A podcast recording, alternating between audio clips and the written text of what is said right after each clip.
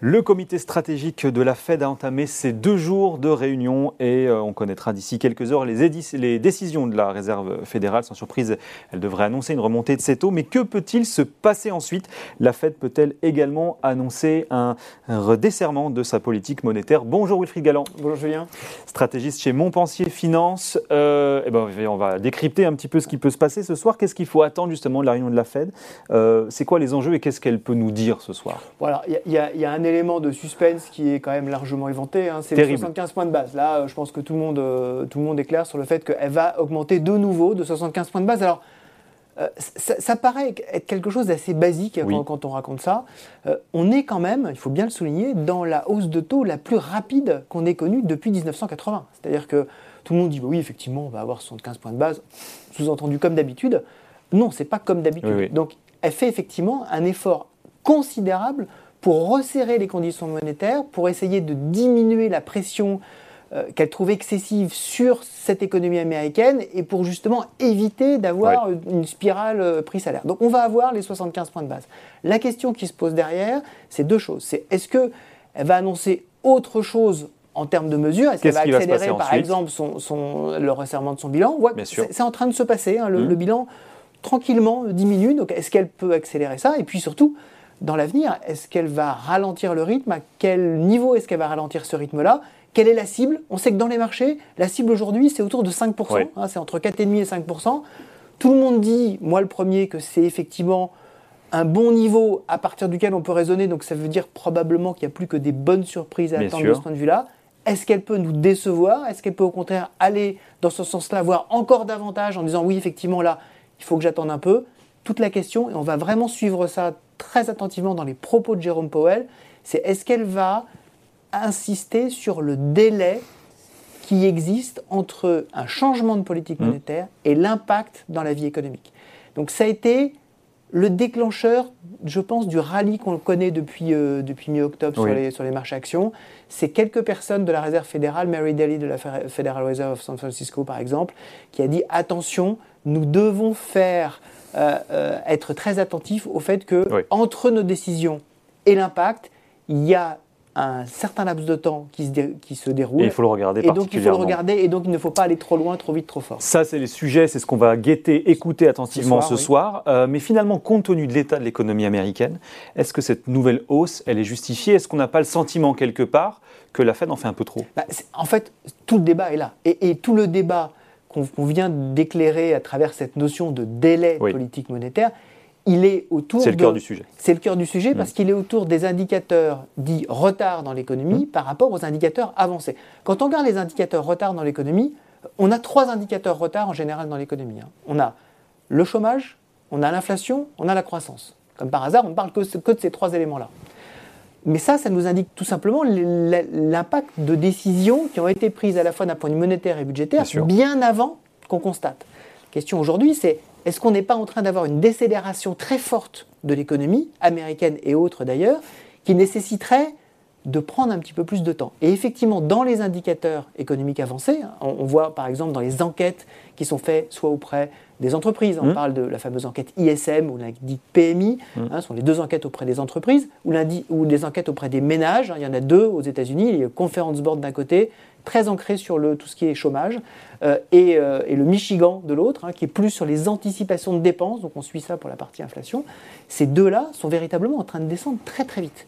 Donc la question qui se pose, c'est est-ce que la Réserve fédérale va effectivement prendre en compte le fait que les indicateurs avancés baissent beaucoup plus vite que les indicateurs retard, et donc il est important de ne pas en faire trop, c'est mon espoir, ou alors qu'effectivement elle va être les yeux rivés sur cet indicateur euh, d'inflation instantané, elle dit non, non, il faut que je continue à remonter encore les taux, et là effectivement je pense qu'elle en ferait trop, elle emmènerait le, monde économique américain et donc le monde économique en général dans une récession qui peut être assez importante. Donc attention à ça. Et alors justement, dans cette situation, si on regarde avec un peu plus, j'allais dire, d'un coup d'œil un peu plus macro, on a l'impression d'un ménage à trois. Il y a bien sûr les décisions de la Fed, il y a les marchés évidemment, mais il y a aussi les midterms aux États-Unis. Absolument. Euh, c'est quoi aujourd'hui finalement euh, l'impact que peut avoir les, les midterms sur la Fed ou vice versa d'ailleurs? En fait, c'est très intéressant cette, ce débat, cette question, c'est autour de, la relation globalement entre le politique d'un côté et, les, marchés de l'autre.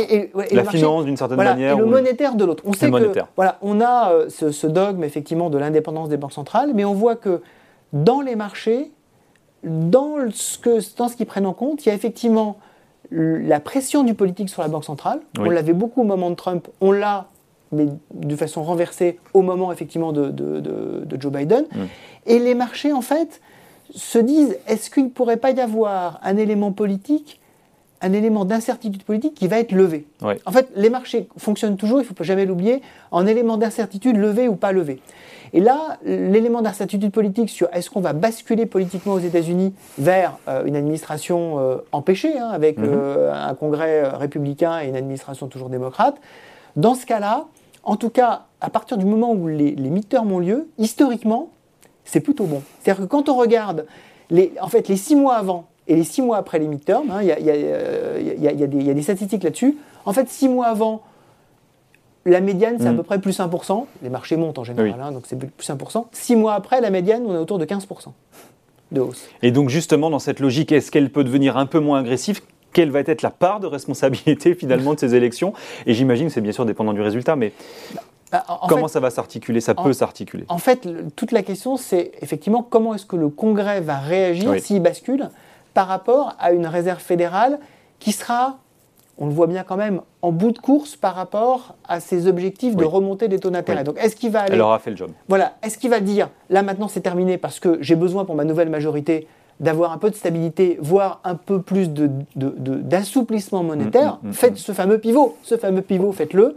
Ou inversement, est-ce qu'on va être dans, un, dans, dans, une optique beaucoup plus, on va dire, réglementaire, beaucoup plus social euh, d'un point, de vue, euh, d'un point de vue politique, donc s'intéresser aux grands sujets sociétaux sur les armes, l'avortement, et beaucoup moins sur la partie politique. Ça, j'y crois moyennement, et euh, laisser la fête de côté. Je pense que la fête va redevenir un sujet politique très très vite. Elle n'a jamais cessé de l'être, mais je pense que la pression va ça remonter. Peut revenir, ça, peut remonter assez rapidement. Euh, dernier point, parce que vous l'avez évoqué au début, ça c'est pareil, c'est intéressant, c'est l'histoire des la question des marchés.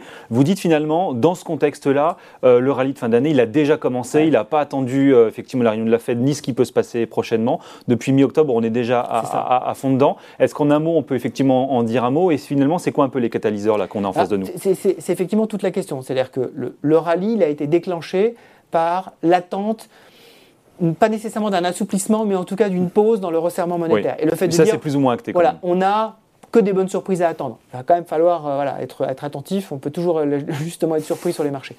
L'élément qui peut nous, qui peut nous mm, aider, mm. c'est un élément chinois. Ce qui n'a pas été aujourd'hui intégré dans les marchés, c'est cette fameuse possibilité d'avoir un relâchement du zéro Covid chinois. Alors on voit que ce matin, c'est pas tout à fait le cas parce qu'ils sont en train de resserrer autour de l'usine Foxconn. Voilà. Néanmoins, on a des rumeurs hier qui se sont déclenchées sur un relâchement possible en mars. Mm. Pourquoi en mars? Parce que c'est le moment où la nouvelle administration, décidée par euh, le, congrès du Parti communiste, va être mise en place. Hein. Il faut six mois pour, la mettre en place.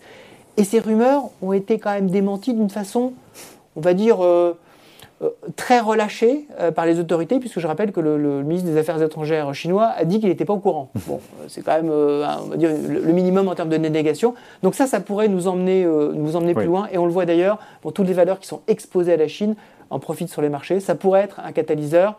Et effectivement, la levée de l'incertitude politique aux États-Unis et la, et la, levée de cette incertitude mm. Permanente sur le zéro Covid chinois, ça pourrait être des catalyseurs pour nous emmener effectivement vers, pourquoi pas, une bonne fin d'année, on en a quand même besoin parce que cette année a quand même été terrible ça pour les marchés financiers. Pas de mal et on va regarder ça bien sûr. Merci beaucoup Wilfried. Avec plaisir, merci. Wilfried Galland, stratégiste chez Montpensier Finance dans Ecorama sur Boursorama.